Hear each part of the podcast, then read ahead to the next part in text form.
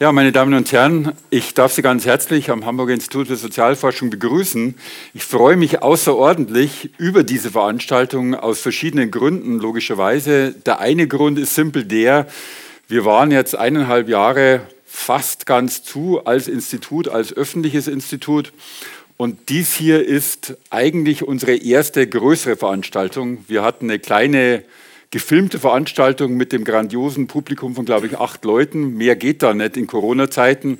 Und jetzt ist zum ersten Mal seit langer Zeit wieder volles Haus. Ich freue mich unheimlich, dass Sie hier sind und äh, dass wir also hier wieder ein normales Institutsleben äh, genießen können. Und ich freue mich insbesondere auch, dass wir heute auch mit einer neuen Reihe beginnen, zu der ich gleich was sagen werde, und dass wir sehr prominente und liebe Gäste haben werden. Und ich werde versuchen, Sie ganz kurz in die heutige Thematik und den heutigen Abend äh, einzuführen. Eine neue Reihe beginnt heute, weil wir starten werden mit einer Reihe, die da heißt Bücher am Hiss. Und wir werden sechs bis achtmal im Jahr Bücher vorstellen, die entweder von Autorinnen und Autoren der Hamburger Edition stammen, also von unserem Hausverlag kommen, oder von unseren Autorinnen und Autoren, wissenschaftlichen Mitarbeiterinnen und Mitarbeitern, die in anderen Verlagen publiziert haben, oder eben von Autoren und Autorinnen, in diesem Fall Autoren, die dem Hause sehr nahe stehen. Und Achatz von Müller, über dessen Buch es heute geht, steht diesem Haus sehr nahe. Ich werde dazu gleich was sagen. Und es freut mich dann ganz besonders, dass er derjenige ist, der diese Veranstaltungsreihe dann auch eröffnen kann.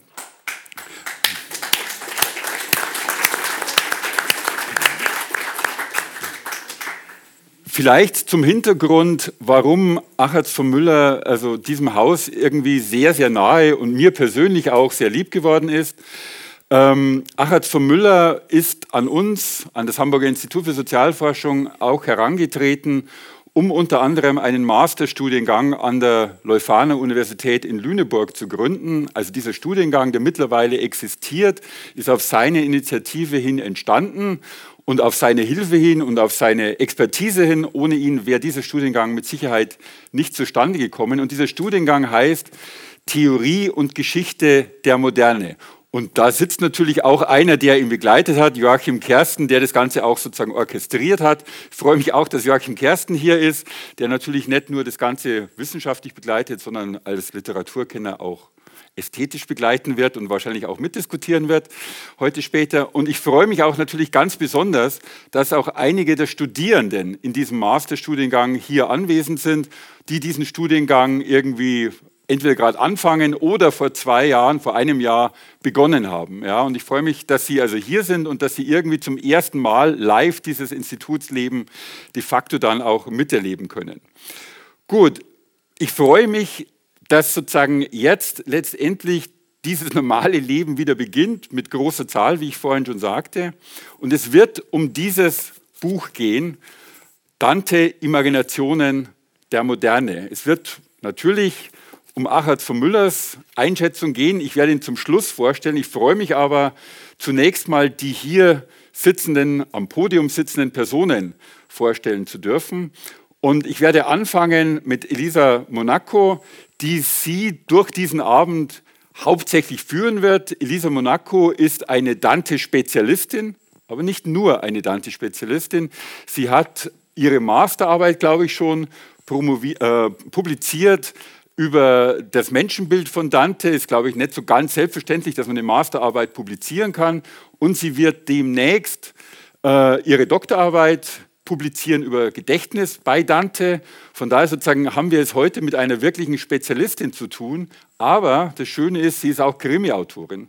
Ja, was vielleicht auch irgendwie mit Dante in Verbindung steht, wird sie vielleicht uns auch so ein bisschen erzählen. Aber sie hat eben im März, 1. März, glaube ich, einen ersten Krimi veröffentlicht, Flaschenspiel und ist daher auch jemand, die sozusagen bestimmte ästhetische Ansprüche an uns stellen kann und vielleicht uns auch ganz viel über die Ästhetik von Dante erzählen wird. Dann will ich Tedel von Wallmoden vorstellen, den Verleger dieses Buches. Ich vermute mal, Tedel von Wallmoden ist allen bekannt. Ich kenne ihn noch persönlich nicht wirklich gut, aber wir sind uns ein paar Mal in Göttingen über den Weg gelaufen. Till von Wallmoden hat den Wallstein Verlag gegründet und, glaube ich, das kann man sagen, wirklich auch groß gemacht. Also meine Wahrnehmung als Soziologe war ja immer, am Anfang, als ich nach Göttingen kam, da existiert irgendwie so ein kleinerer Verlag von einem kleinen Verlag kann jetzt, glaube ich, keine Rede mehr sein. Es ist ein Verlag, der expandiert, ein Verlag, der auch neue Gebiete erschlossen hat, die Literatur erschlossen hat, auch häufig in die Soziologie, wie ich festgestellt habe, sozusagen geht und von daher jemand, der den Verlag wirklich sehr, sehr groß gemacht hat, aber natürlich nicht nur den Wallstein Verlag, sondern auch Fellbrück hat er seine Hände mit drinnen und seinen Geist und wie auch immer. Er spielt eine große Rolle im Börsenverein des deutschen Buchhandels, ist in der Buchkunst drinnen. Also wir haben sozusagen hier jemanden, der nicht nur dieses Buch verlegt hat, sondern der vielleicht uns auch einiges über das Verlagswesen erzählen kann und der dann auch hier groß in die Diskussion einsteigen wird. Tja, und jetzt zuletzt Achard von Müller. Vielleicht sage ich was Persönliches. Diese Veranstaltung basiert auf einer großen Lüge, weil nämlich Achard von Müller vor, weiß nicht wann es war, sieben, acht, neun Monaten mir erzählte, er würde ganz kurz irgendwie so ein Buch zu Dante zusammenstellen, weil ja irgendwie so Dante ja sei. Und das würde er ganz schnell machen. Und es war sozusagen mit großem Understatement irgendwie, er macht halt jetzt irgendwie ganz schnell was. Und es ist einfach deswegen, glaube ich, eine extreme Lüge gewesen, eigentlich eine liebenswerte Lüge, weil von einem zusammengestellten Buch überhaupt keine Rede sein kann, sondern sozusagen von einem sehr durchgearbeiteten, auch sehr raffinierten Buch, das wir heute Abend letztendlich auch kennenlernen werden. Achard von Müller ist Ihnen wahrscheinlich, wenn ich so in die Runde schaue, wahrscheinlich sehr bekannt. Er ist seit den späten 1980er Jahren Historiker in Basel, Ordinarius für europäische Geschichte des Mittelalters und der Renaissance. Äh, er hat aber keine wie soll man sagen, ruhige, kontinuierliche akademische Karriere hinter sich, sondern hat, obwohl ganz normal promoviert und habilitiert, auch eine ganz lange Phase im Journalismus, im Fernsehjournalismus hinter sich, in unterschiedlichen Fernsehanstalten und hat sozusagen fantastische Dokumentarfilme eben auch gedreht. Und er ist mir sozusagen hier auch sozusagen als Berater am HIS, auch als Berater für die Lefana sozusagen sehr lieb geworden. Achard von Müller hat natürlich vielfältig publiziert. Ich habe jetzt nicht die Zeit, viele Sachen hier zu erzählen. Er hat auch über Geld publiziert. Das wird auch heute in dem Buch eine Rolle spielen. Er hat natürlich publiziert über ganz bestimmte Typen der Geschichtsschreibung. Er ist auch ein Historiker der Geschichtsschreibung, hat Bücher publiziert über Ernst Kantorowitsch und andere. Es macht jetzt hier, glaube ich, keinen Sinn, seine Vita wiederzugeben. Ich freue mich unglaublich, dass er hier ist und der heutige Abend wird so ausschauen, dass Achard von Müller einen ganz kurzen Einblick gibt in die Ideen, die ihn getrieben haben, dieses Buch zu schreiben. Und gleichzeitig wird er dann übergeben an Elise Monaco, die uns durch diesen Abend führen wird. Und wir werden dann letztendlich, ja, weiß ich nicht, so halb zehn irgendwie enden. Und wir freuen uns dann auf einen Wein und auf eine Pizza unten, was auch wahrscheinlich für viele von uns eine neue Erfahrung sein wird nach eineinhalb Jahren. Also jedenfalls, wir können ihn dann auch noch fragen, den Autor, was er denn eigentlich sozusagen genau sagen wollte. Und es gibt genügend Gelegenheiten zu diskutieren mit ihm. Und ich glaube, es wird eine sehr fröhliche Veranstaltung werden. Gut, ich freue mich, dass ihr alle, Sie alle hier sind und würde jetzt erstmal dir das Wort geben, Achatz, dass du ganz kurz was zu den Ideen sagst, die dieses Buch quasi von dir mitbekommen hat. Ja, vielen Dank, dass ich hier sein darf. Lieber Wolfgang, es war ja eine so ungeheuer liebenswürdige Idee von dir. Und das gleich auch noch einzuhüllen in die fadenscheinige Entschuldigung. Äh, man müsse ja auch etwas für den eigenen Verlag tun äh, und die eigenen Autoren. Also hast du auch gleich auch noch eine Reihe daraus gestrickt. Äh, das bringst nur du fertig. Äh, ich hoffe sehr, dass die Reihe nach mir weitergeht, aber irgendwie hoffe ich das natürlich auch nicht. Ja. Äh, und ja, und ich denke also, dass ich einfach nur dankbar sein kann, dass das hier geschieht. Nun soll ich ganz kurz noch mal mein Buch vorstellen. Es ist so eine Sache, einen deutschen oder gar Schweizer Professor zu bitten, sich kurz zu fassen, ist so, als wenn man eine Schildkröte bittet, das äh, Jagdspringen von Flottbeck zu gewinnen. Äh, also äh, ich hoffe, es gelingt mir. Äh, ich bin auf diese Idee äh, der Imagination der Moderne gekommen. Das steht auch in einem ganz kleinen Geleitwort. Durch unsere gemeinsamen Überlegungen zu der Frage, die unlösbar ist, was ist die Moderne?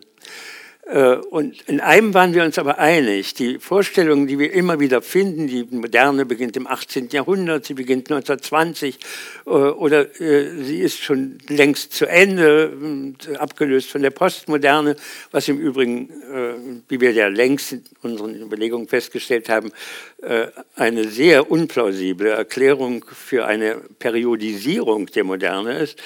Nein, die Moderne, so sind wir sicher, ist eigentlich keine Epoche. Sie ist ein Teil der Geschichte und zu gleicher Zeit ragt sie aus ihr heraus. Und darauf aufbauend habe ich überlegt, wo beginnt das eigentlich? Äh, und bin natürlich darauf gekommen, dass Jakob Burckhardt eigentlich, dem ich natürlich sehr verbunden bin über Basel, und den ich sehr liebe und schätze. Und für einen der klügsten Historiker, Kulturtheoretiker und Wissenschaftler äh, überhaupt halte, auch großen Schreiber, dass bei Burckhardt in der Kultur der Renaissance eigentlich unablässig von der Moderne die Rede ist. Äh, mit der Renaissance beginnt die Moderne, äh, und zwar mit ihren ganzen Friktionen von Subjektivierung, von äh, Radikalisierung der Massen, äh, von einer ungeheuren Entschiedenheit der Dominanz monetärer Systeme etc. etc. Und immer wieder kommt in diesem Buch der Name Dante vor. Es beginnt eigentlich fast jedes Kapitel über Gesellschaft, Staat etc. mit dem einen Satz, der durchgängig ist. Wie Fast immer ist hier auch wieder mit Dante zu beginnen. Das ist ein stereotyper Satz in dem Buch. Und wenn man das erstmal begriffen hat, kommt man nicht mehr davon los. Und dann fragt sich, was eigentlich hat Dante für Burckhardt mit der Moderne zu tun? Das habe ich mich gefragt und habe versucht, in diesem Buch die Antwort darauf zu geben. Und ich versuche zu zeigen, äh, dass aus der Hefe der Stadt Florenz in einem sozusagen äh, Reproduktionskarussell dieser Stadt an Selbstinszenierung, aber auch an Fremdinszenierung durch nämlich den beginnenden Tourismus, äh, Florenz-Tourismus des frühen 19. und natürlich insbesondere des 20. Jahrhunderts sozusagen eine Art von Florenz-Signatur auf der Moderne lastet, die von der amerikanischen Forschung insbesondere als Beginn des bürgerlichen Zeitalters äh, wahrgenommen worden ist. Und so denke ich, muss ich auch mit Florenz beginnen. Das habe ich getan, nach einem Einleitungsüberlegung, was eigentlich ist die Moderne, keine Epoche, mit Wolfgang Knöbel und anderen. Im Übrigen auch Jan Philipp Bremsmann, der einen klugen Aufsatz dazu geschrieben hat. Äh, sage das auch nur, weil wir uns hier äh, eigentlich in seinem Hause befinden. Und äh, dann geht es weiter. Dann muss ich fragen, wer ist Dante? Ich komme auf die Beziehung zwischen Dante und Florenz zu sprechen, zwischen Dante und der Geschichte der Sprache und Dantes ungeheurer Erfindung, äh, eine Doppelschlag sozusagen für eine Publizität seiner selbst zu machen, nämlich ein Großepos in Volkssprache, in der italienischen Volkssprache zu verfassen, 200 Jahre vor Luther. Und zu gleicher Zeit, und das ist einmalig, eine Sprachtheorie dazu zu entwickeln, nämlich in einer großartigen Schrift, die natürlich auf Lateinisch schreibt, weil sie für die Gelehrten bestimmt ist, die Vulgari Eloquentia über die Kunst und äh, die Fähigkeit in der Volkssprache zu dichten und zu schreiben. Und dieses hm, versuche ich in diesem Dante-Kapitel meines Buches zu zeigen, was das eigentlich bedeutet, äh, eine solche Signatur zu finden. Und dann geht es um den Staat, dann geht es um die Geschichte und die ungeheuren Möglichkeiten, die Dante entdeckt in der politischen Ordnung der Welt und in der Geschichte Entgrenzungspotenziale zu finden, die weit über seine Zeit hinausreichen, die Horizonte der Zeit durchbrechen und in die Moderne, wie wir sie kennen, nämlich als eine Weltmoderne äh, zu führen. Dante ist es, und das hat Burkhardt völlig richtig gesehen, der eigentlich die religiösen äh, Zäune niederreißt, die zwischen den Welten alles vernageln. Er ist es aber auch, der die gesamte Geschichte neu öffnet, nach hinten und nach vorne. Und damit eine gleichsam Unverwesbarkeit äh, der Geschichte im Kontext des Weltwerdens äh, uns eröffnet, wie es bis dahin überhaupt nicht der Fall sein konnte. Und dann das Geld. Das, darauf hast du schon verwiesen. Natürlich ist im Namen von Dante äh, vor allem mein Hauptheld dabei, Ezra Pound, intensiv über Geld nachgedacht worden. Aber tatsächlich kommt Pound ganz am Ende seines Lebens, wie ich zeige, auf den Punkt bei Dante. Es geht überhaupt nicht um Geld. Es geht um den, Mang um den Mangel an Moral. Es geht um Gier. Es Geld ist ein Medium der Gier. Und in Wirklichkeit verweist es auf das, was eigentlich alle furchtbaren, erschreckenden Potenziale der Abkehr vom Menschen im Namen des Geldes verursachen, nämlich eine Barbarei der Gesellschaft. Und das sieht Dante, indem er in der Hölle die Geldfixierung als das eigentliche Potenzial des Irrtums und der Verirrung geißelt und nicht das Geld selbst.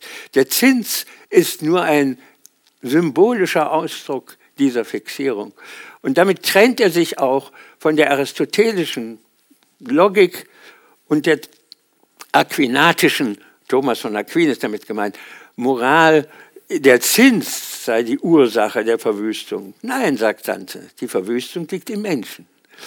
Und äh, dann geht es weiter, äh, indem ich zu zeigen versuche, in welcher Weise eben äh, die Geschichte sich öffnet durch den Blick von Dante. Das muss ich nicht weiter erwähnen. Und am Ende zeigt mein Buch einen wesentlichen Punkt der dantischen Selbstbespiegelung, der Ich-Findung. Und das ist das, was Burkhardt mit dem modernen Individuum meint, nämlich diese doppelte Blickrichtung, die Dante auf sich selbst richtet. Er ist der Akteur seiner Commedia und zu gleicher Zeit ist er ihr Dichter. Und diese doppelte Subjektivierung ist es, die das moderne Subjekt ausmacht, sich selbst, selbst sozusagen zur Erkenntnis freizugeben. Und damit aber stellt sich die Frage, wieso schafft Dante das? Nun, er ist Flüchtling. Er hat diese ungeheure Last des Exils zu tragen. Und das ganze Dasein der Komödie ist als Literatur des Exils zu verstehen. Nach der Odyssee, so behaupte ich, das größte Exilwerk, das wir überhaupt kennen. In der Moderne allenfalls noch vergleichbar mit dem Tod des Vergil. Aber äh, diese äh, Möglichkeiten, die, die Dante hier bietet als Flüchtlingsautor, die muss man noch einmal ins Gedächtnis heben. Und das versucht mein Schlusskapitel mit einer äh, am Ende problematischen, aber notwendigen Wolte, äh, nämlich mit einem Blick auf den Angriff von Arne Schmidt auf Dante, er sei der Erfinder des Lagers, der Qualen der, des 20. Jahrhunderts. Äh, er sei sozusagen mit seinem Inferno ein Vordenker äh, des Konzentrationslagers gewesen. Dem muss man sich stellen. Das tue ich. Und Ende. Gut, vielen Dank, ja. Achat. Bevor ich an Elisa Monaco weitergehe, Frage an den Verleger, warum jenseits natürlich von Jahrestagen, Jahreszahlen, die sozusagen immer wieder auftauchen, macht man so ein Buch? Was sind da die verlegerischen Überlegungen? Woher stammt der Titel? Stammt der von Achatz von Müller selber? Gab es da irgendwie Überlegungen auch im Verlag? Können Sie da ein bisschen was dazu sagen? Ja, also erstmal ist es eine große Freude, Sie alle äh, interessiert an einem Buch so im Fleische wieder vor uns zu sehen. Daran, danach haben wir ja jetzt anderthalb Jahre gedarbt. Das ist schon mal eine große Freude. Und die Frage, lieber Herr Knöbel, ist natürlich so ein bisschen eine Vorlage. Natürlich sind Verleger abgefeimte Leute, die auf Jahrestage, Jubiläen, all solche Konjunkturen schauen. Ähm, aber wenn wir, wenn ich versuche, diese Frage etwas ernster zu beantworten, dann ist es so, in einem Wissenschaftsverlag gehört es natürlich dazu, dass man eine Idee hat, was sind überhaupt Kriterien von Relevanz, so wie Sie vielleicht auch akademischen Unterricht organisieren. Was sind überhaupt wissenschaftliche Fragen? Und dass wir es hier mit einer wissenschaftlichen Frage zu tun haben würden, war aus einem Textnukleus, das erste, was ich gelesen habe, vielleicht 25 Seiten, vollkommen klar, dass wie durch ein umgekehrtes Perspektiv auf Dante durch das Fernrohr Burckhardt geblickt werden würde. Und die, wie wir eben gehört haben, Fragen an die, an die Geschichte, an die, ähm, an die Renaissance, an, an Epochenbegriffe und vieles so mit Burckhards begriffen und aus seiner Perspektive auf den Gegenstand Dante gerichtet sein würden. Das fand ich von vornherein als Konzept einleuchtend und genau das besagt der Titel, der ich würde ja gerne sagen, es sei eine glänzende Erfindung des Verlags gewesen, ist es aber nicht, sondern eine glänzende Titelfindung des Autors, der sehr genau wusste, was er macht und plante mit dem Buch. Und dann gibt es noch eine, wenn Sie erlauben, äh, eigentlich subjektive ähm, Begründung, warum man bestimmte Bücher macht, warum man sich für Themen erwärmt. Und das hat damit zu tun, dass ich auf eine ganz äh, naive Fra Weise mich interessiere für die Frage, ähm, wie modern ist die frühe Neuzeit, wie aufgeklärt ist die Aufklärung, um doch am Ende daraus Perspektivierung zu gewinnen, wie ähm, Zeiten und Epochenbegriffe, das wissen wir ja alle, sind natürlich irgendwie äh, obsolet und überkommen, aber wie in Zeiten in, in der Vergangenheit, in äh, historischen Dokumenten, in sprachlichen Kunstwerken Denkbewegungen auf uns kommen, in denen sich ähm, eine Perspektive zum, zu, zum, zur Subjektivität was ich geradezu in einer Linie sehen würde mit Aspekten von Freiheit und einem ganz naiven Fortschrittsdenken in Verbindung bringen würde. Nun werde ich mich jetzt nicht auf das Glatteis begeben, in dieser ähm, äh, Runde äh, mich als einen ähm, unterkomplexen Geschichtstheoretiker, der eine ähm,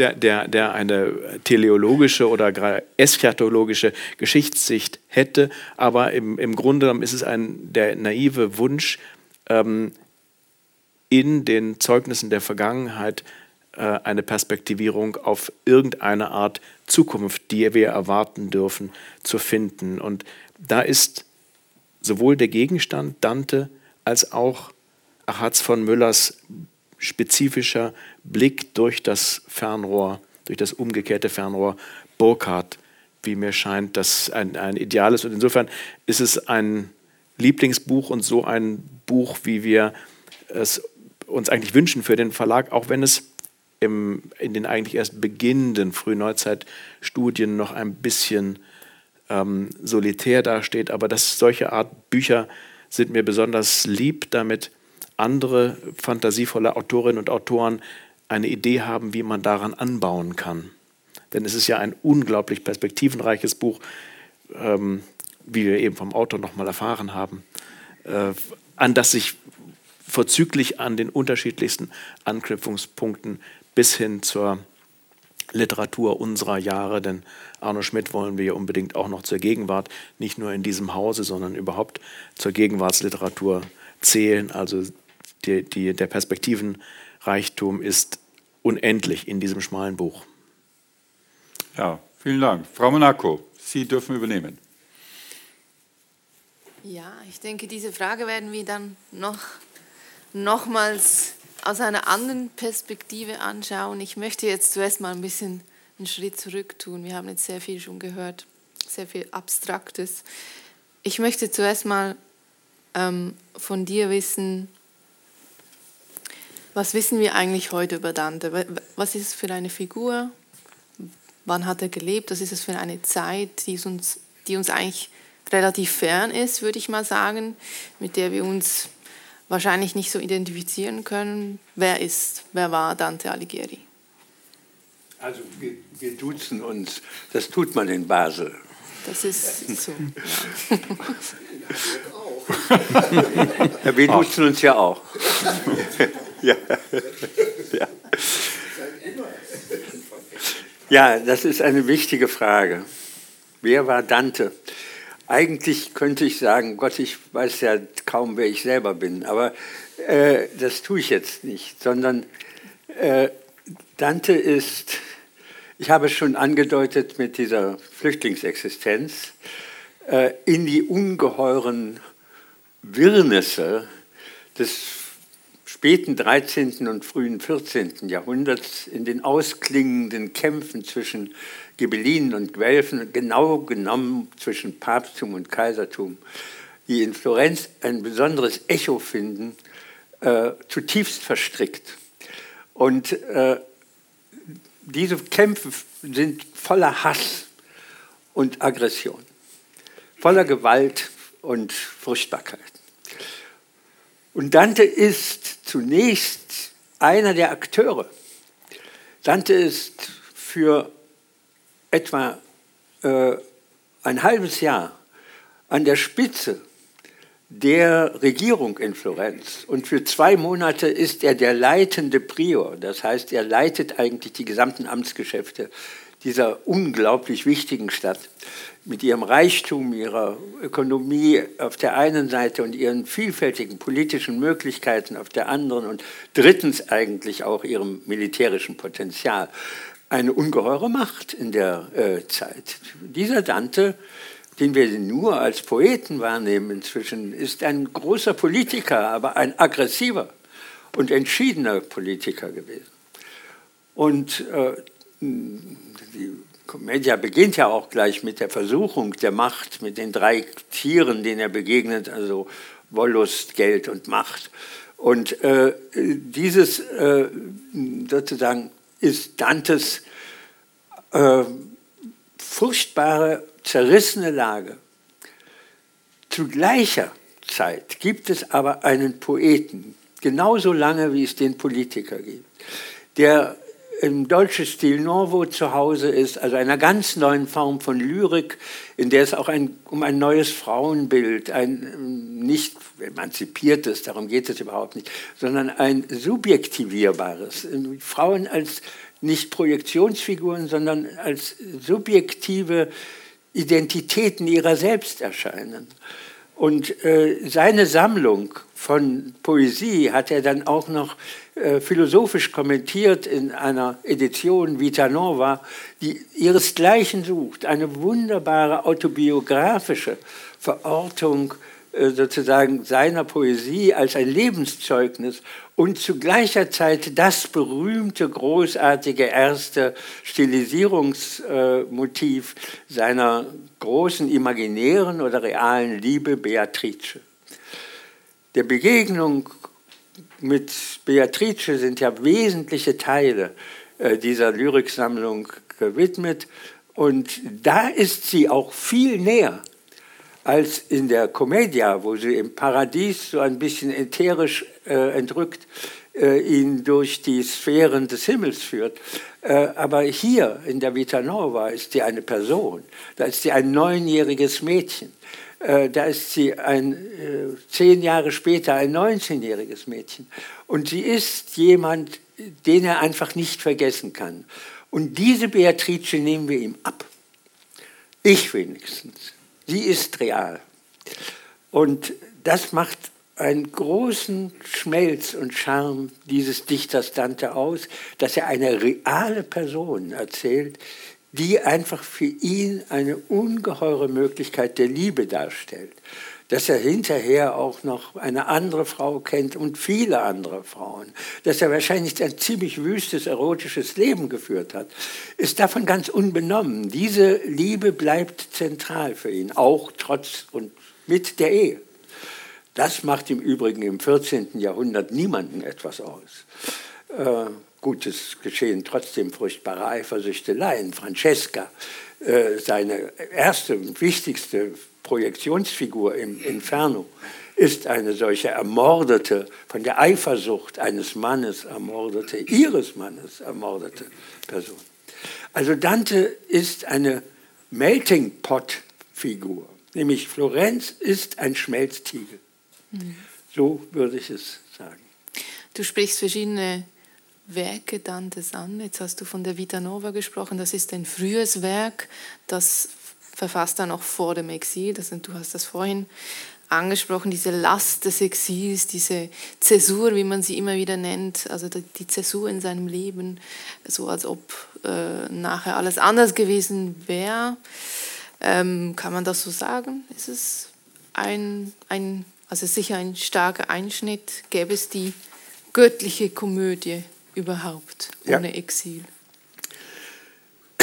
Also die, er hat im Exil zwei große Werke geschrieben. Das ist die Commedia und das ist die Monarchia. Äh, die Commedia ist wahrscheinlich schon vorher, äh, bevor er sozusagen seine politischen Hoffnungen ganz aufgab, irgendwann mal begonnen worden, dann wieder fallen gelassen worden.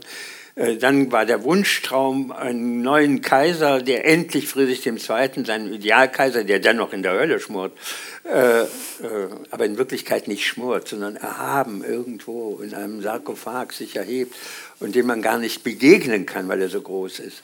Äh, die, äh, die, diese Hoffnung, einen zweiten Friedrich II. Äh, zu haben, in Heinrich VII., dem Luxemburger, der aber dann plötzlich am Fieber äh, in Pisa begraben äh, von der Welt verschwand. Das Grabmal übrigens, eines der wunderbarsten Gräber mh, des 14. Jahrhunderts, Dom von Pisa, unbedingt besuchen. Äh, und äh, diese Situation äh, ist es, die dann schließlich die Commedia zum Ausbruch bringt. Da ist ihm klar, es wird das Exil niemals enden. Und dann beginnt er wirklich zu schreiben. Und mitten in der Schreibe am Paradies, 1317 wahrscheinlich, meine Vorstellung, 1317, äh, schreibt er zwischendrin noch die Commedia, weil er im Paradies, nämlich in der Begegnung mit dem Reichsadler und dessen Flug durch die Geschichte, begreift, er muss noch einmal der Welt erklären, was ein Weltstaat ist. Ein Weltstaat, der für Friede, Freiheit und Gerechtigkeit für alle Menschen zu sorgen hat und nicht nur für Christen und nicht nur für ausgesuchte Gibellinen oder Guelfen oder was immer für Parteiungen noch äh, vorhanden sind. Nein, für alle. Und das ist ja eine so ungeheure Idee, dass er sie dazwischen schieben muss und in der Commedia dann im Paradiso fortsetzen muss. Äh, man könnte eigentlich sagen, man müsste, selbst wenn man wenn man äh, das Paradiso liest, den elften Gesang abbrechen, dann die Monarchia lesen und dann weiter. Äh, das ist äh, sozusagen der Bruch, von dem du sprichst. Mhm. Da ist der Bruch und da entsteht die Komödia. Und da entsteht aber auch die Komödia, äh, die Monarchia, das heißt das wichtigste politische Buch, das er geschrieben hat, mit ungeheuren Wirkungen auf das habe ich ja versucht in meinem Buch zu zeigen, auf Machiavelli, auf, äh, auf die äh, eigentlich ganze Freiheitsidee der politischen Theorie, vor allem durch eine einzige Figur, die er findet, indem er sagt, alle Politik muss balanciert sein. Wenn sie nicht balanciert ist, das heißt nicht die Rechte des Einzelnen mit der Gesellschaft, nicht die Rechte der Beherrschten mit den Herrschaftsrechten der Herrscher ausbalanciert, dann ist es darum geschehen. Dann beginnt das Regiment der Gewalt. Und die Gewalt ist es, die für Dante eine dauernde Präsenz darstellt. Der Mensch ist gewalttätig. Das ist sein anthropologisches, wem sage ich das? Du hast über die Anthropologie Dantes geforscht. Der Mensch ist gewalttätig und diese Gewalt des Menschen, die gilt es zu bannen. Durch Wissen, durch Tugend, durch Erziehung. Mhm. Ist es denn ein negatives Menschenbild, würdest du sagen, wenn er das so formuliert? Ja. Ja. Der Mensch ist ursprünglich nicht gut. Er muss sich dahin erziehen lassen und erziehen, selbst erziehen. Äh, in dieser Hinsicht ist er Inspirator Machiavells. Äh, Machiavell bringt es nun ganz wunderbar auf den Punkt. Äh, gibt dir keine Mühe, gut zu sein, denn der Mensch ist sowieso nicht gut. Äh, das äh, ähm, kann man auch so ausdrücken. Aber Dante sagt, äh, weil er nicht gut ist und weil wir am Guten interessiert sein müssen, weil wir sonst keine Ordnung in der Welt haben, weil wir sonst keine Freiheit in der Welt haben. Deswegen musst du versuchen, das Böse zu zähmen. Und das ist das wunderbare Lernen der Tugend. Und, dieses, und du darfst auch nicht sozusagen im Zähfluss deiner Bequemlichkeit verharren. Äh, die Acedia, also die, die Trägheit, ist ein furchtbarer Feind des Menschen. Du kannst aus Trägheit immer denken, ach eigentlich bin ich gut. Ähm, Im Prinzip ja. Ich tue aber nichts dafür. Das geht nicht, sagt Dante. In dem Augenblick, in dem du nichts tust, überwältigt das, das, dich das Böse. Das Gute ist ein Kampf ums Gute. Das Böse ist sowieso da. Und dieses ist die Grundanthropologie, die ja auch an die Renaissance weitergegeben wird und in Machiavelli ihren Höhepunkt findet. Schon Guicciardini ist auch der Meinung, aber Guicciardini sagt, ja, der Staat mildert das Ganze. Nein, sagt Dante, der Staat ist unser Produkt. Wir müssen es mildern. Wir selbst. Aber ist es nicht so, dass gerade darin der ein unglaublich optimistischer Freiheitsbegriff auftaucht und wenn man dann später Montesquieu hat ein negativeres Bild. Der ist der Meinung, dass wir Gesetze brauchen, damit wir einander nicht die Köpfe abreißen. Und Dante, ähm, so lese ich es, gibt die Perspektive der freien Entscheidung. Ähm, wollte man da vielleicht sogar etwas sehen schon, was Luther interessiert hat? Ähm, mir scheint dieser Gedanke der Freiheit, der freien Entscheidung zum Richtigen äh, auf eine unglaublich moderne Weise da ähm, grundiert zu sein und ich fremdle ein bisschen mit dem krass negativen, der negativen Anthropologie Dantes, aber das wissen die Experten natürlich besser. Äh, Kedel, du hättest vielleicht das Buch schreiben sollen, aber äh, ich, äh, äh, ich möchte nochmal die Dialektik, um die es geht, eigentlich verdeutlichen. Äh, die Dialektik lautet, der Mensch ist nicht von Natur aus gut. Du kannst auch sagen, das ist irgendwie eine belämmerte Tradition der Erbsünde, ist es aber nicht bei ihm. Sondern bei ihm ist es eine grundsätzliche anthropologische Einsicht in die Notwendigkeit, sich mit der Welt und den Verstrickungen der Welt produktiv auseinanderzusetzen, erzieherisch auseinanderzusetzen und das Konglomerat sozusagen von Tugendlehren auch wirklich durchzusetzen. Denn anders läuft es nicht. Bleibt die Bequemlichkeit, äh, schon allein scheint ja dieses keine wirkliche Gefahr zu sein. Ist man halt bequem? Nein, sagt Tante. Nein, Bequemlichkeit ist auch eine Sünde. Du musst dieser Sünde widerstehen, so sehr verführerisch sie ja doch ist. Und deswegen ist seine Anthropologie auf dem Grundpfeiler der entschiedenen Auseinandersetzung mit dem Bösen, mit der Gewalt, mit der Verstrickung der Welt in dieses System von Gewalt und Bosheit äh, durchaus intensivst beschäftigt. Und dann in der Tat geht es um das Grundkonzept der Freiheit. Denn ohne die Freiheit des Willens geht das nicht.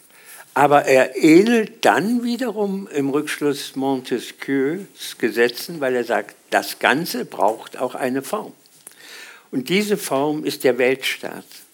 Der Weltstaat, der allen diese Freiheit verspricht, der über seine Gesetze die Möglichkeit der Willensfreiheit äh, sozusagen erlaubt, äh, so positioniert, dass die Willensfreiheit tatsächlich zu einer Vita activa, zu einem Lebensmodell wird. Und das eigentlich äh, ist etwas, wo er äh, sozusagen, ich habe das ja auch geschrieben, Montesquieu voraus ist, äh, weil er an die Unbedingtheit der Freiheit des Willens glaubt und die Interaktion von Gesellschaft, Staat und Individuum sich nur über die Willensfreiheit wirklich vollzieht.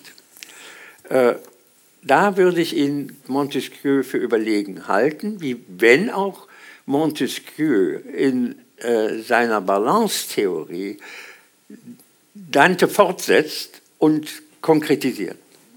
Die drei Gewalten ist noch etwas anderes mhm. als die zwei Gewalten Dantes. Deutliche Verbesserung. Ja. Vielleicht müssen wir diese zwei Stichworte nochmals, der, der Wille und die Erbsünde, was das miteinander zu tun hat. Und du schreibst ja, äh, für Dante gibt es keine kollektive Schuld. Vielleicht musst du das nochmal, kannst du das nochmal ein bisschen auf das äh, eingehen, auch wie sie diese Komödie, äh, die göttliche Komödie, diese Welt, die da konstruiert wird, warum diesen Aufwand betreiben, so etwas so genau darzustellen? Ja, also mir fällt dabei, bei diesem Aufwand, fällt mir Borges ein, äh, der sagt, äh, Dante hat eigentlich diese ungeheure Flut äh, der insgesamt äh, ja, riesigen drei Kantike und der 99 plus 1 Gesänge also 100, äh, überhaupt nur geschrieben um eines einzigen Ziels willen, nämlich die Fähigkeit zur Liebe und das Objekt seiner Liebe, nämlich Beatrice, final zu feiern. Das klingt verführerisch, weil Borges ein wunderbares Zusatzargument bringt, denn er hätte in der Vita Nova schon darauf hingewiesen, dass er allein 70 Frauennamen hintereinander, was er tut, dekliniert. Und zwar nur um den einen Frauennamen da drin unterzubringen, um ihn überhaupt geschützt zu nennen und zu gleicher Zeit in diese ungeheure Dimension von Weiblichkeit einzukleiden. Das alles ist wunderbar und schön beobachtet und dennoch glaube ich, dass wir mit unserer Überlegung, es geht um den freien Willen und es geht um die Fähigkeit des Einzelnen in der Welt, die freien Willen zu verkörpern und an die Gesellschaft weiterzugeben und im Schutze der Gesellschaft, des Staates nämlich, weiterzuentwickeln. Äh, darum geht es äh, mit intensiver Sicherheit. Sonst hätte er die Monarchie nicht in die, die Paradiso-Kontexte eingruppiert, dort geschrieben, sonst hätte er die Vita Nova ergänzt, erweitert oder noch ein großes Beatrice-Lied dazu gedichtet. Ich weiß nicht was. Aber es geht ihm um Politik, um Gesellschaft, um Ordnung in der Welt. Und es geht um die Freiheit des Willens als die eigentliche Grundlage dieser Ordnung. Die Freiheit des Willens ist es, die äh, er aufrechterhält. Und dieses, und nun komme ich auf deine Frage, darf und kann keine kollektive Freiheit sein. Sie muss eine Individualentscheidung sein. Jeder ist für sich selbst verantwortlich. Es gibt keine kollektive Schuld, es gibt keine kollektive Unschuld, es gibt keinen kollektiven freien Willen, aber auch keinen kollektiven Zwang dieses Willens. Jeder ist Träger seines eigenen freien Willens. Und deswegen diese vielen Vereinzelungen jetzt nun, deswegen die vielen Schicksale im Inferno und im Purgatorio und im Paradiso, die einfach lauter individuelle Schicksale sind, denen er sich ja in einer unendlichen Akribie nähert, sie schildert, sie darstellt, sie plastisch macht. Das ist ja ein ungeheurer Chor von Individuen, die sich hier ausbreiten vor unserem Auge und die nichts anderes als Träger ihrer eigenen Entscheidung sind. Und er macht das deswegen so pluralitantisch, weil er sich anderes nicht als Überzeugung vorstellen kann. Ich muss dem Einzelnen die Möglichkeit nehmen zu sagen, das geht mich nichts an. Es geht alle an und deswegen zeige ich auch alle und zeige zu gleicher Zeit alle als Einzelne. Und deswegen gibt es auch keine kollektive Erbsünde. Die Erbsünde ist für ihn überhaupt keine gangbare Figur. Sie ist auch nicht die Dominanz seiner Anthropologie. Der Mensch entscheidet über sich selbst direkt und unmittelbar in seiner Existenz, nicht als Erbe einer adamitischen Verwerfung. Und damit ist deutlich, was Burkhardt meint habe ich da erst, als ich die Komödie daraufhin nochmal richtig las, äh, begriffen, da erst begriffen, dass es wirklich um das moderne Individuum als ein selbstverantwortliches, selbstgestaltetes, zum Guten und zum Bösen fähiges äh, geht. Und zwar zu allen Zeiten. Das ist das Einzige, was er vielleicht mit der Bibel gemein hat, dass diese Anthropologie immer gilt. Sie gilt in der Antike, sie gilt in seiner Zeit und sie wird auch weiterhin gelten. Und das ist das, was so großartige Kenner Dantes wie Benedetto Croce und Karl Vossler auch gespürt haben, dass es sie immer noch angeht. Du sagst, es sind reale Personen. Das sind Personen, die es gab, sind in dieser göttlichen Komödie verhandelt. Ähm, Zuerst möchte ich noch nochmals auf Beatrice zurückkommen. Du hast sie erwähnt. Ähm, du sagst, Beatrice ist das dauernde Rätsel der Komödia. Warum fasziniert, fasziniert sie uns so? Warum kommen wir immer wieder auf diese Figur oder eben nicht Figur, auf diese reale Person zurück? Ja, weil Dante sie, glaube ich, eben zweimal wirklich dargestellt hat. Einmal wirklich als reale Person, Beatrice in der Vita Nuova, mit einem genauen Alter, mit genauer Bekleidung, eingruppiert in eine kleine Gruppe von Mädchen, äh, als Neunjährige in äh, einem roten Kleid. Und man kann sie sich förmlich vorstellen, äh, bezaubernd wie ein wunderbares äh, äh, Geschöpf aus äh, einem Märchen und äh, dann äh, als junge Frau in äh, einem großen Florentiner Fest, das wir sogar rekonstruieren können. Ein großes Jugendfest, äh, das äh, Florenz feierte und Dantes ähm, sozusagen Vita Nova spielt eigentlich genau auf dieses Fest an, dass wir genau und sorgfältig mit archivalischen Kenntnissen, die wir nun mal haben in Florenz, rekonstruieren können. Und da muss äh, Beatrice in einem weißen Kleid als eine sozusagen äh, Personifikation äh, der jugendlichen Unschuld aufgetreten sein, mit vielen anderen jungen Mädchen zusammen, auch hier wieder eingruppiert. Und er muss begriffen haben, dies ist die Frau, die ich nie, nie, nie vergessen kann. Sie ist meine Lebensliebe.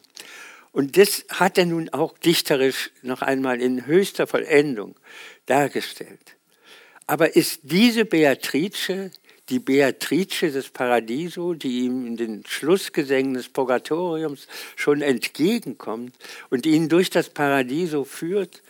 Oder ist sie im Paradiso eine Imagination der Vollkommenheit, äh, die nicht ausdrücklich nicht eine himmlische apostolische Figur ist, sondern eine irdische Repräsentantin der Menschheit. Und das ist meine Lösung. Sie ist eine Repräsentantin der Menschheit. Und die führt Dante als Repräsentantin der Menschheit in das Paradiso. Wo ihn Heilige und alles Mögliche an großartigen Gestalten der Kirchengeschichte erwarten, aber auch in der widersprüchlichsten Weise aneinander gestrickt, wie zum Beispiel äh, der Vertreter, der radikalste Vertreter des Ockhamschen Rasiermessers, äh, äh, Sieger von Brabant, der in seiner Argumentationstheorie äh, gesagt hat, wir brauchen eigentlich die Theologie nicht, um die Welt zu begreifen. Deswegen begnügen wir uns damit, Aristoteles und seine Nachfolger zu lesen und auszudeuten. Das reicht für die Welt. Wer in den Himmel kommen will, macht das mit anderen tun. Und dagegen Thomas von Aquin, der neben dem Sieger von Brabant im Himmel sitzt und äh, ihn aber auf Erden verklagt hat als Ketzer. Und die sitzen nebeneinander und belächeln sich und loben sich gegenseitig. Warum?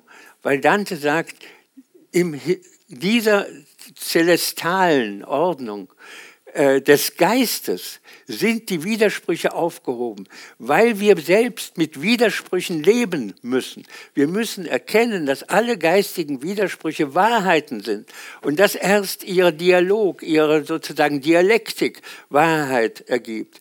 Und das ist so großartig, dass in diesem Figurenpaar von Thomas und Sieger äh, verdeutlicht zu haben. Äh, beide sind eigentlich äh, Nachfolger, könnte man sagen, Verehrer des Aristoteles. Und zu gleicher Zeit sind sie zutiefst gespalten in der irdischen Welt. Aber im Himmel sind sie Ergänzungen. Ergänzungen, die, die die Wahrheit braucht, weil die Wahrheit immer Ergänzungen benötigt. Nichts ist vollständig.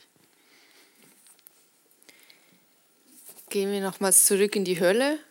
Ähm, das Inferno ist das irdische Leben, schreibst du. Wir haben vorhin schon gehört, dass Arno Schmidt sehr ähm, stark emotional auf diese Höllenbeschreibung reagiert hat. Wie müssen wir, wie müssen wir diese Verantwortung Dantes einordnen? Oder, oder wie, wie müssen wir uns das vorstellen?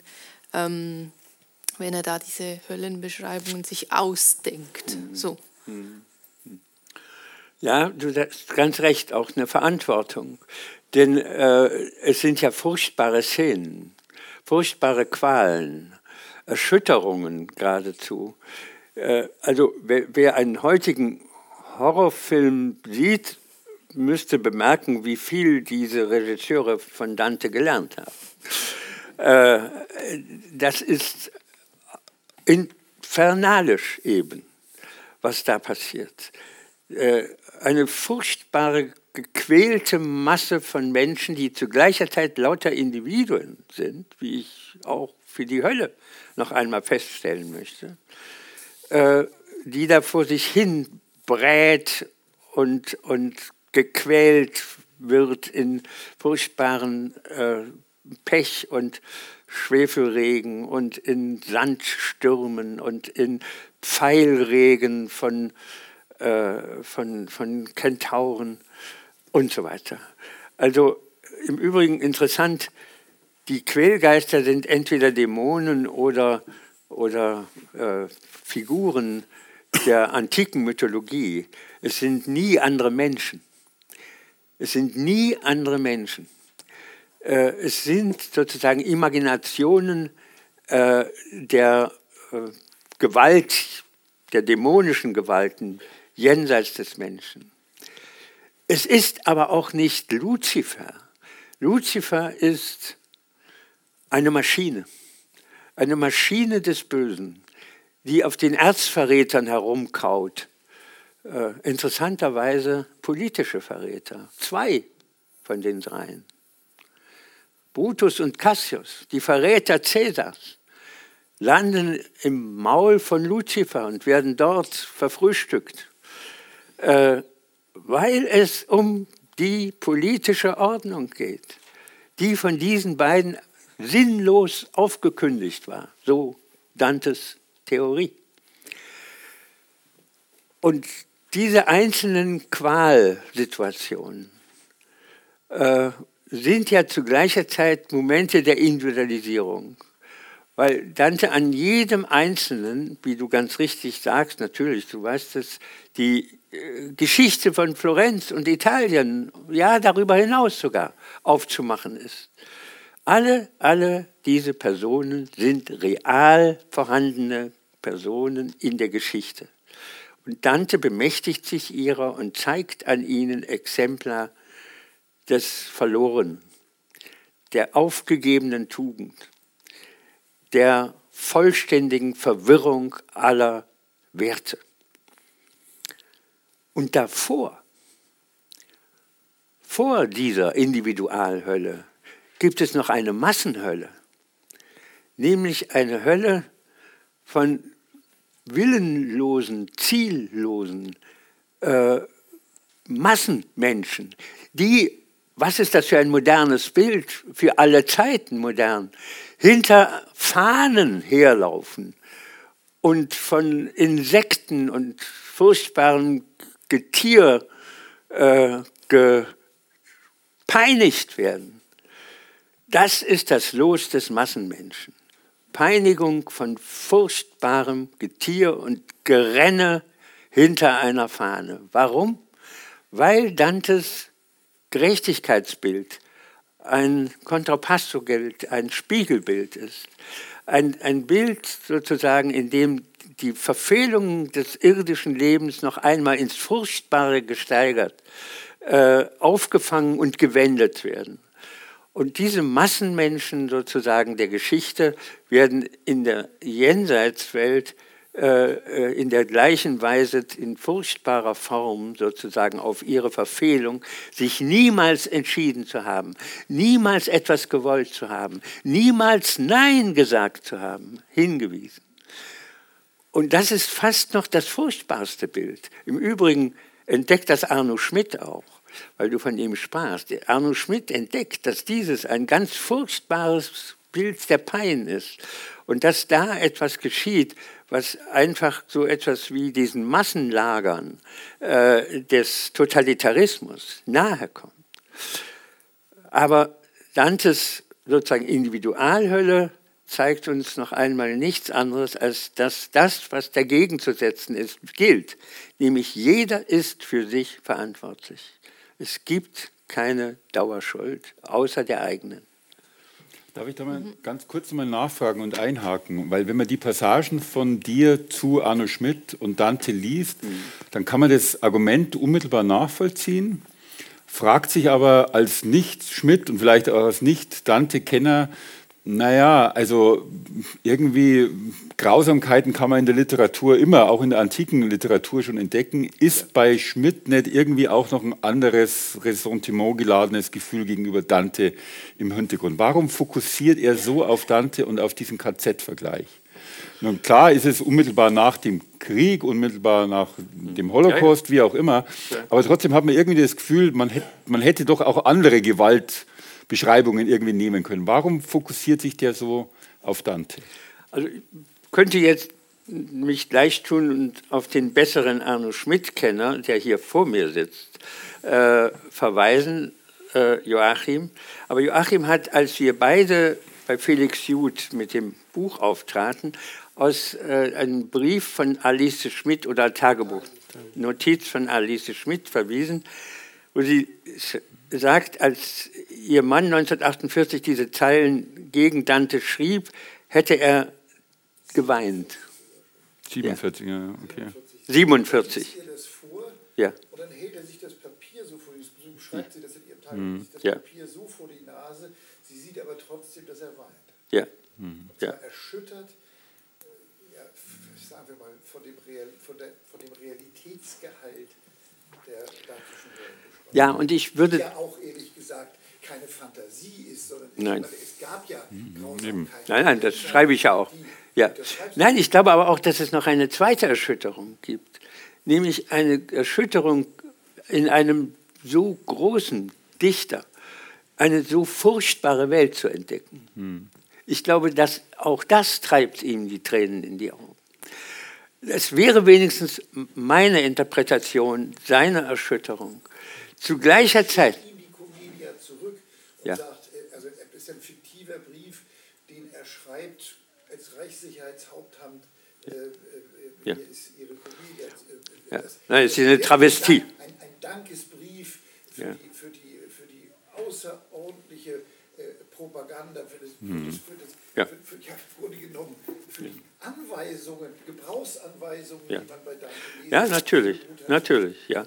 Also das, äh, also ich habe mich dieser Situation deswegen sozusagen ausgeliefert in meinem Buch, weil sie mir die Möglichkeit bot, noch einmal Dante als dem Vertreter einer sozusagen äh, auf die Willensfreiheit gestützten Moderne mit ihrer Fähigkeit zum Entscheid des Bösen und des Guten auch noch mal im Rücken zu begegnen. Dante selbst im Rücken zu begegnen. Und äh, deswegen ist diese Stelle auch so wichtig. Ich habe aber auch deswegen auf Hannah Arendt verwiesen und den fundamentalen Unterschied zwischen der Lagerqual der Nazis und der Sowjets und anderer totalitärer Systeme auf der einen und der Inferno-Qual auf der anderen Seite verwiesen. Und äh, Hannah Arendt macht es in unbegre un also unbegreiflich geradezu, intensiver Weise, klar und deutlich, wie ich es gar nicht selber je hätte sagen können. Das eine ist eine Individualschuld, die in dem Individuum selbst begründet ist. Das andere ist eine Massenvernichtung, die keinerlei Schuldfrage in irgendeiner Weise vor Augen hat, sondern nur eine Vernichtungsmaschine ist. Und diese Differenz, die gilt es aufrechtzuerhalten. Und wenn Dante von diesen Qualen spricht, dann tut er das, was er sozusagen für den Menschen für möglich hält. Ob er die Lagerqual in ihrer totalitären Gleichgültigkeit gegenüber dem Schicksal des Einzelnen für möglich gehalten hat, wage ich zu bezweifeln. Die schlägt über seinen Horizont hinaus.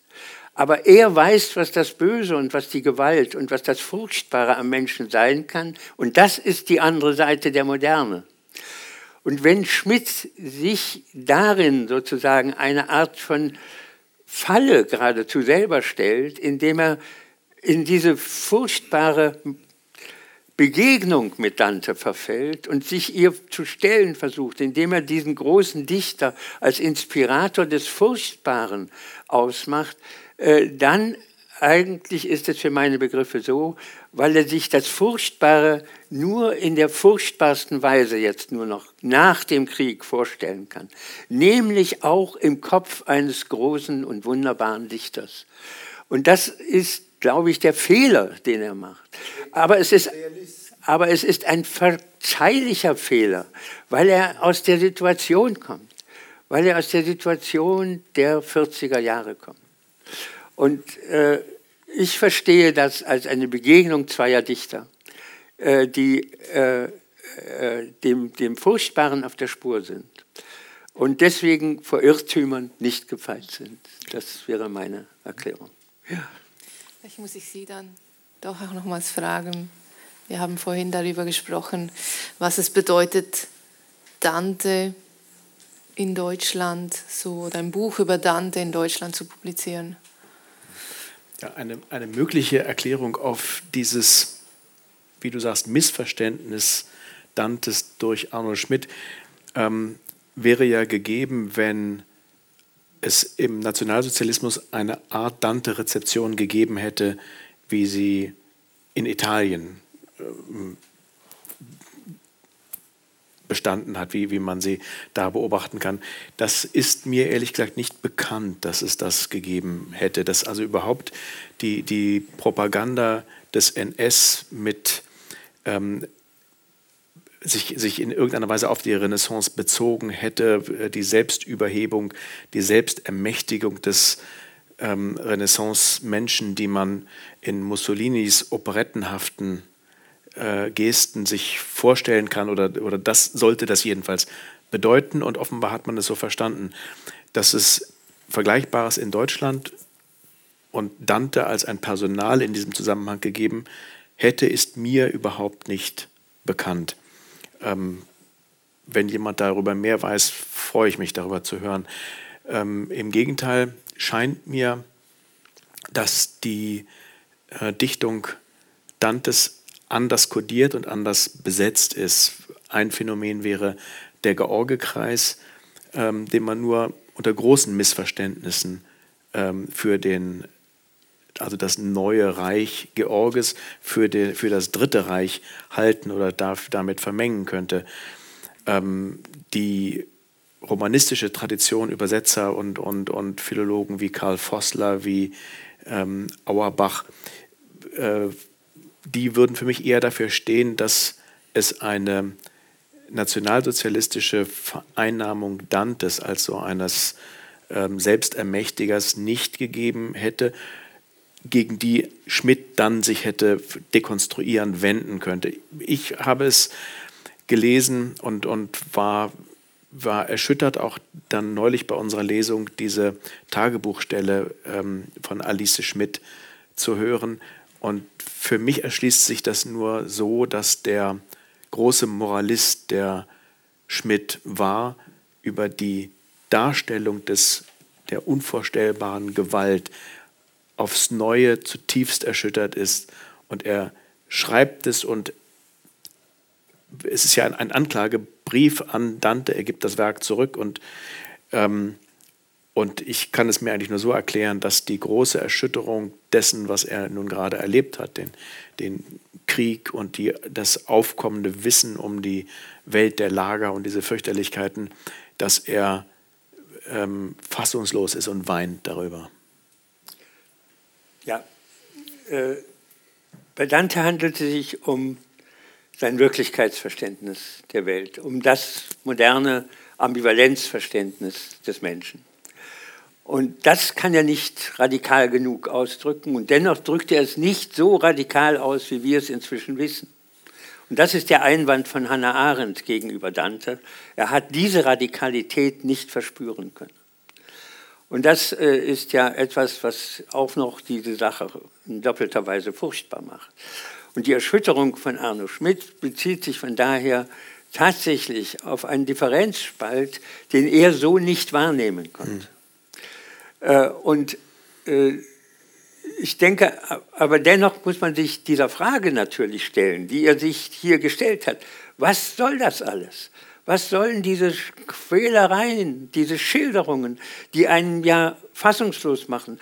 Man, wenn man die Commedia im Inferno liest, das ja offenbar besonderen Reiz auf äh, alle möglichen Varianten von Kulturerscheinungen ausgeübt hat, so kann man doch als individueller Leser, wenn man das liest, zum Teil gar nicht weiterlesen, weil der ungeheure Schock an Menschenqual, der dort äh, tatsächlich auf einen äh, gleichsam einstürzt, äh, gar nicht erträglich ist.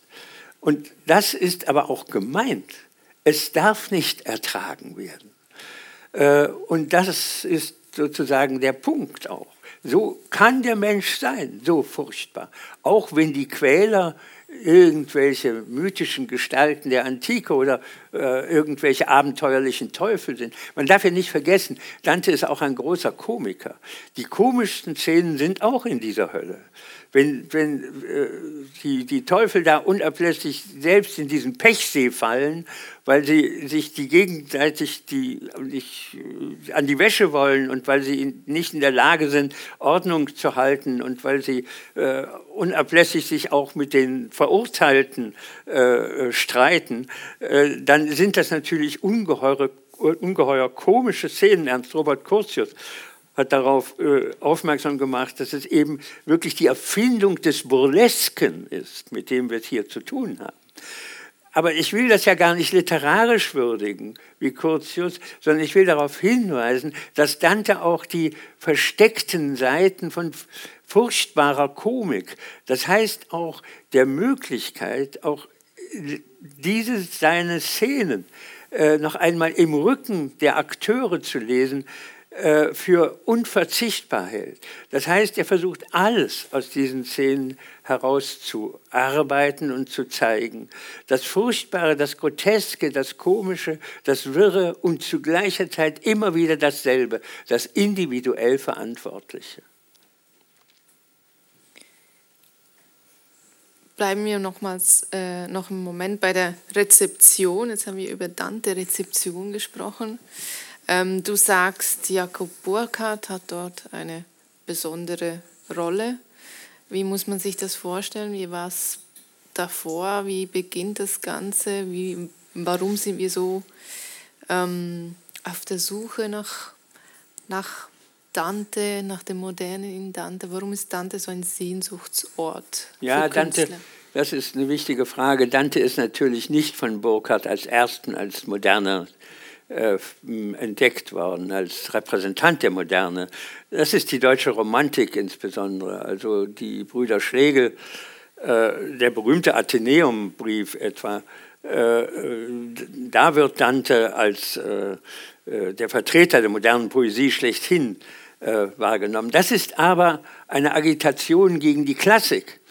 Das heißt, Dante wird als moderner dargestellt, weil er diese sozusagen Erhabenheit und Entrücktheit der deutschen Klassik, insbesondere des von diesen, diesen Romantikern nicht sehr geschätzten, nein, eigentlich geschätzten und zur gleichen Zeit gehassten Goethe äh, eben nicht hat, sondern ins Infernalische ausbricht, ins Vulgäre, ins äh, Furchtbare des Menschen in dem, im Inferno, aber auch in den sozusagen Selbstquälereien des Purgatorio.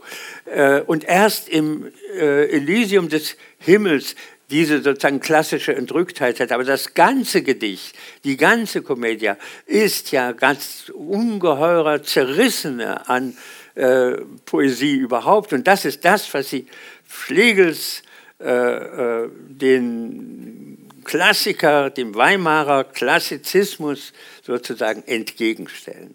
Und man darf nicht vergessen, da befinden die sich auch schon in einer Tradition. Schon Breitinger, Breitinger, damit sind wir in der Schweiz, äh, hat äh, in der Mitte des 18. Jahrhunderts äh, Dante als einen modernen Dichter bezeichnet, der dem französischen Klassizismus entgegenzustellen ist, weil er diese hohlen Koturne nicht hat, sondern eine Unmittelbarkeit, die sonst nur noch Shakespeare hat. Und dann beginnt dieses Zwillingspaar. Dante und Shakespeare seine Reise durch die Literaturgeschichte, nämlich einfach als Repräsentanten einer ganz eigenen, modernen Zerrissenheit des Menschen äh, gefeiert und verehrt und zu gleicher Zeit auch verabscheut zu werden. Denn die französische Klassik hat sich sehr schwer getan äh, mit Dante. Und erst die Doreschen Bilder haben dann sozusagen so etwas wie eine neue Sicht äh, auf Dante auch in Frankreich äh, bewirkt. Aber natürlich gibt es individuelle Ausnahmen. Stendhal schätzt Dante hoch. Äh, und zwar gegen seine Zeit, gegen seine eigene Zeit wohlgemerkt. Also kurz und gut, diese, diese, dieses Problem des modernen Dantes als ein Widerspruch zum Klassizismus, das beginnt Mitte des 18. Jahrhunderts und beginnt in der Schweiz.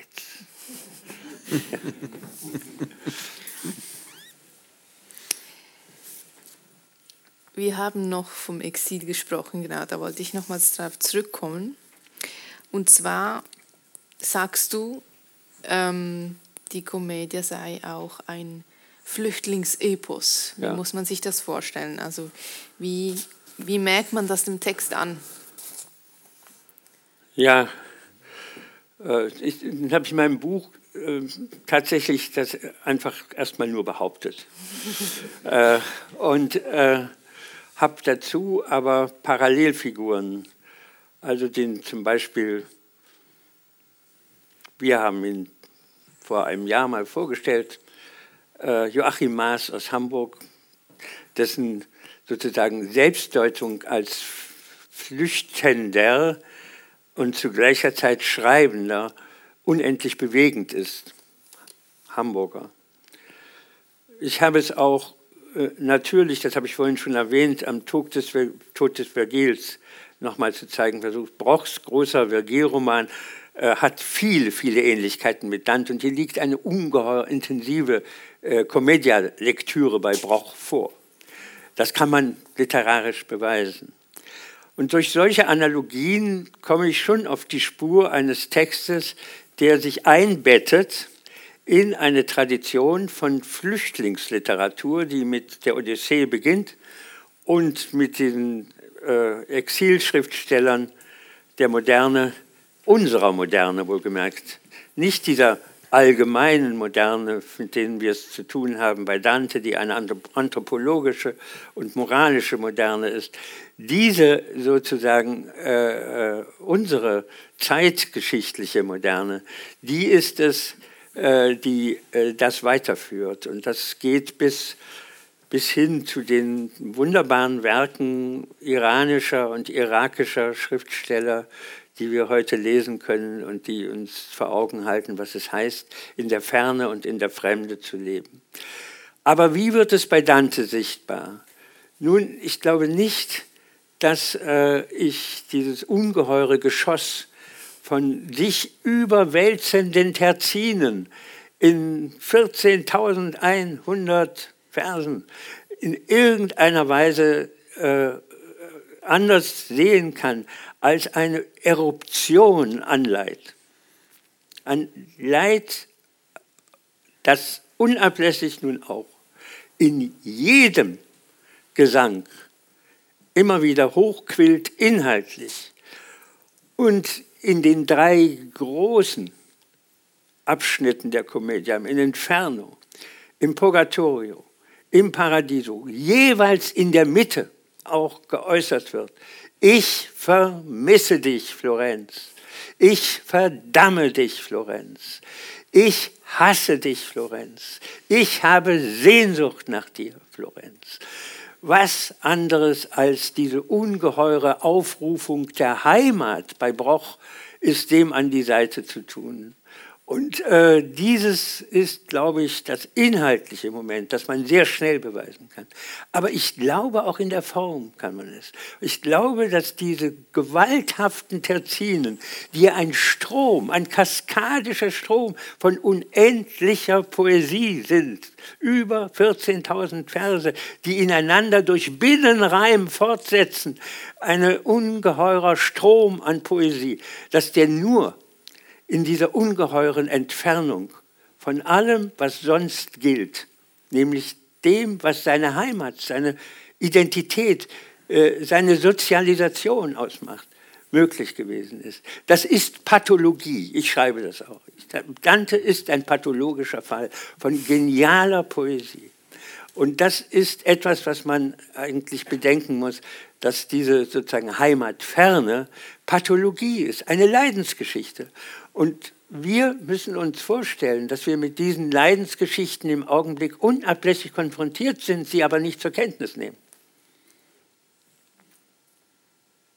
Man könnte sagen, dass sie diese Sehnsucht nach Florenz ein Grundpfeiler dieser, dieses Werks ist. Also die, die, Commedia gäbe es wahrscheinlich so nicht in dieser Form, würde ich mal behaupten, wenn es das Exil nicht gegeben hätte, wenn Dante nicht, nicht nur diese, die Qual der Ferne erlebt hätte, sondern auch die Demütigung, die damit zusammenhängt, also das, das Wegnehmen der Heimat. Ähm, ich denke, das ist ein Grundpfeiler und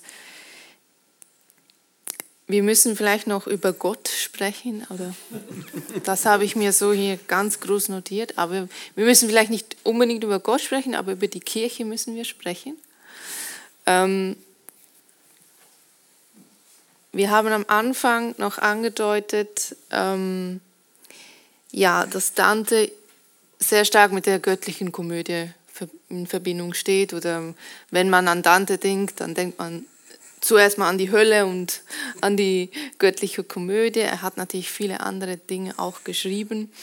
Ähm, ja, mein Buch setzt sich mit all seinen Schriften genau, auseinander. Das ist, das, darauf das lege ich erheblichen Wert, äh, die, dass, ich, dass ich die Vita Nova, die Monarchia, die Vulgari Eloquentia, auch den Brief an Can Grande äh, behandle und natürlich immer wieder die Komödie, aber eingebettet Also den, den ja. ganzen Dante. Den ganzen Dante. Genau. Ja. Ich bleibe jetzt mal bei der Komödie, aber nicht, weil wir nur diese, dieses Werk anschauen wollen, sondern allgemein ja. ähm, Dante als Autor, wenn man das so ja. sagen darf. Da kommen wir dann schon auch auf die Kirche zu sprechen und auf Gott. Willst Wie, du das alles noch machen? Alles, ja. Nein. Wie lässt sich denn dieses Werk einordnen? Sag mal. Ähm, Kann ich nicht alles zusammen einordnen? In einem Satz. In einem Satz. Aber die, auf, auf, die Kirche müssen wir zu sprechen kommen. Ja.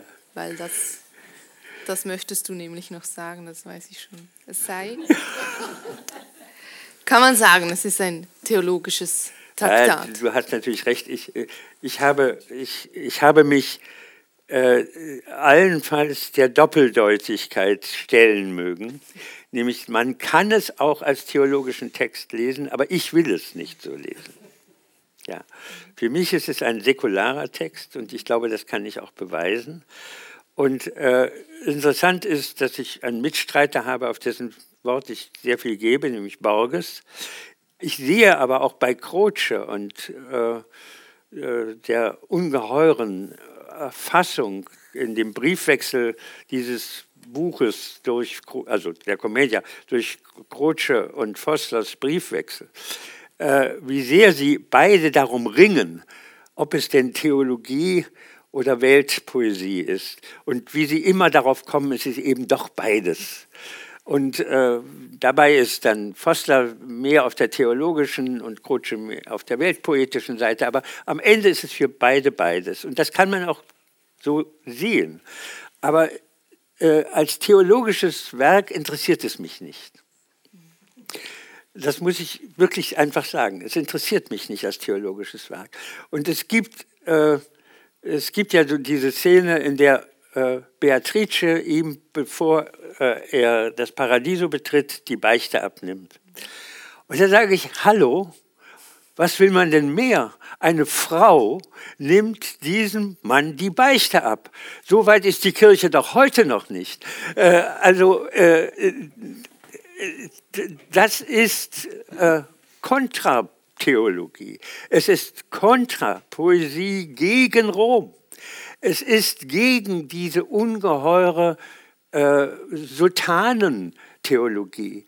Äh, gegen all das ist es gerichtet. Und zu gleicher Zeit, und das ist der Punkt bei Foster und Croce, ist es voller theologischem Wissen. Aber theologisches Wissen ist nicht Theologie. Und das ist für mich der Unterschied. Das hätte er ja auch nicht gedurft. Also das wäre ja. nicht möglich gewesen. Das wäre ja. er hätte nicht gedurft. Ja. Äh, ich meine, die Monarchie ist ja auch verbrannt worden in, in Ravenna äh, mit guten Gründen, denn da steht dran, der, drin, der, und das ist ein wichtiger Punkt bei mir im Buch, der Staat ist unmittelbar von den Menschen aus der Natur, die sie von Gott empfangen haben, emporgewachsen zur Ordnung der Welt. Und er ist nicht legitimiert durch die Kirche. Er darf es geradezu nicht durch die Kirche sein. Und das ist die ungeheure Herausforderung, die Dante an die gesamte politische Theorie seiner Zeit und darüber hinaus bis weit danach auch richtet, indem er einfach erklärt, der Staat ist aus der Natur des Menschen erwachsen. Diese Natur ist von Gott. Und damit ist der Staat eine unmittelbare eigene Entität. Und er benutzt dafür das von Kont Horowitz so hochgehaltene Bild der zwei Sonnen. Der Staat ist die zweite Sonne. Und wenn man sich das vorstellt, dass die Kirche bisher immer gesagt hat, ja, ja, die Gestirne sind das richtige Bild. Die Kirche ist die Sonne und der Staat ist der Mond, der von der Sonne erschienen, legitimiert und sozusagen begründet wird. Nein, sagt Dante, dieser Staat ist eine zweite Sonne. Richtig, sagt Kantorowitsch. Und das ist er, weil Dante es beweist und nicht, weil Dante es will. Das ist der Punkt, wo Dante. Das war sehr heretisch. Also ich, war, ich sage nochmal, das Buch ist verbrannt worden. Äh, und, und als die Kirche beschlossen hat, äh, eigentlich die Lokalkirche von Ravenna, Dante aus seinem Gebeinhaus herauszuziehen und mitzuverbrennen, äh, haben Florentiner, die inzwischen sich sehr, sehr, sehr, sehr traurig über ihre eigene Behandlung von Dante geäußert haben und Dante inzwischen selbst für eine Sonne von Florenz erklärt haben, haben Florentiner einen Appell an die Kirche gerichtet, das nicht zu tun, weil die Kirche sich damit selber mehr schade als nütze. Denn einen solchen Dichter zu verbrennen, würde zu allerlei äh, Nachdenken äh, bei den Gläubigen führen. Das wollen doch die Kirchenleute nicht. Das äh, äh, ist, äh, war ein sehr gutes Argument, ein sehr gutes Argument. vermeide das Skandalum ist eine ganz wichtige Einsicht des Kanonisten, jetzt beginne ich plötzlich als Medievist mit Ihnen zu reden, des Kanonisten Hoguccio von Pisa. Vermeide das Skandalum, dann bist du auf dem richtigen Weg. Und das hat die Kirche immer immer verstanden. Skandala zu vermeiden ist ein wesentlicher Weg zum Heil. Also Dante nicht verbrennen, nur das Buch. Ja. Haben wir noch Zeit für eine Frage? Bei dir ja, immer, Elisa. Dann. Du hast ja so viele Fragen, so deswegen viel. weiß ich aber nicht, was jetzt kommt.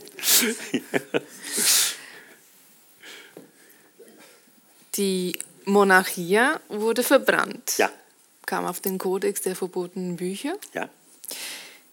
Die Komödie nicht. Nein. Warum? War zu gut. Nein, die Kirche hätte sich geschadet. Das ist meine Antwort auch hier. Die, die Komödie wurde nicht verbannt, Dante wurde nicht verbannt, die Monarchie wurde verbannt, weil das alles wirklich direkte, alles direkte stand da drin nämlich der Staat ist von Gott. Und er ist deswegen autonom und muss sich selbst weiterhelfen in der Geschichte. Und er muss sich weiterhelfen durch das Verhalten und die Tugend und den Willen und die Willensfreiheit des Menschen. Das steht da alles drin. Und dann ist das zu verbrennen. Das versteht leider jeder. Aber die Komödia, das versteht nicht jeder. Das ist schwierig. Das will auch nicht jeder lesen. Es ist so viel Text und so weiter. Und dennoch darf man sich auch hier nicht täuschen. In Florenz konnten im 14. und im 15. Jahrhundert viele Leute die Komödie auswendig. Äh, das heißt, es war auch irgendwie inzwischen ein sakraler Text geworden. Und äh, so manche der, der hm, Anekdoten um Dante gehen auch schon um dieses Publikumswirksame, das er mit der Komödie eigentlich geschaffen hatte. Äh, also er ist einfach in Blitzesschnelle unendlich berühmt. Innerhalb, um das nochmal zu erwähnen, innerhalb eines einzigen äh, Lustrums, also äh, von etwa fünf bis zehn Jahren, sagen wir mal, schaffen es die Florentiner, eine öffentliche Dante-Vorlesung zu begründen. Der erste Dante-Erklärer ist Boccaccio, also wahrlich kein geringer. Und eine feurige Flut von großartigen Kommentaren zu generieren, beginnend schon bei den Söhnen Dantes, die beide zwei Kommentare verfassen und so weiter. Also das ist ein heiliger Text, sehr schnell. Und da vergreift sich die Kirche nicht mehr. Das würde zu Explosionen führen. Das geht nicht. Und die Sprache spielt keine Rolle für dich? Ja. Schon.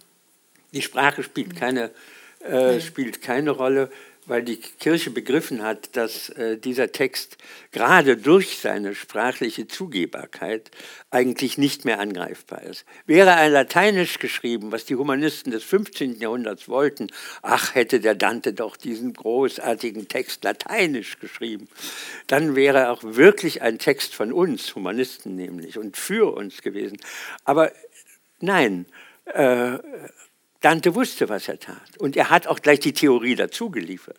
Und das ist das Großartige, äh, dass er genau weiß, was diese sprachliche Fassung bedeutet und genau so es ja auch tatsächlich rezipiert worden ist. Natürlich hat es dunkle Jahrhunderte der Dante-Rezeption gegeben. Das frühe 18. Jahrhundert, selbst in Italien, hat man sich abgewandt von diesem Text. Aber er lebt weiter, er lebte weiter und schon in Mitte des 18. Jahrhunderts kommt diese ungeheure deutsche Rezeption ins Spiel auf die sich die Italiener nur staunend hinwenden, weil sie plötzlich erblicken, dass dieser Text ganz anders gelesen werden kann, nämlich außerhalb der Romania als ein Welttext. Und äh, damit beginnt dann der Aufstieg nun wirklich in die Weltliteratur, auch wenn auch wenn äh, selbstverständlich äh, äh das berühmte Trio äh, Homer, Vergil, äh, Dante von Raphael in den Stanzen des Vatikan schon dargestellt worden ist. Und das ist Weltliteratur. Aber dieser Aufstieg aus, dem, aus der Hilfe sozusagen der deutschen Wahrnehmung, der schweizerdeutschen Wahrnehmung des 18. Jahrhunderts mit dem Interesse für mittelalterlichen Texte, äh, ist eine, eine Erneuerung der Dante-Rezeption. Und die erste Dante-Gesellschaft überhaupt ist in Deutschland begründet worden auf Initiative von Karl Witte, dem berühmten Wunderkind, das, äh, der schon als Dreijährige so lustige Verse wie Ich bin der kleine Witte und stehe in eurer Mitte und habe eine Bitte, ich sei bei euch der Dritte. Äh, dieser Karl Witte, äh, also das Wunderkind schlechthin, war schon mit 18 Professor für Mathematik in Halle und hat mit 25 die Schnauze voll gehabt und gesagt, ich beschäftige mich mit etwas Sinnvollem. Ich lese Dante. Schönes Schlusswort. Ja, ja finde ich auch. Es war ein ganz tolles ja. Schlusswort. Ja.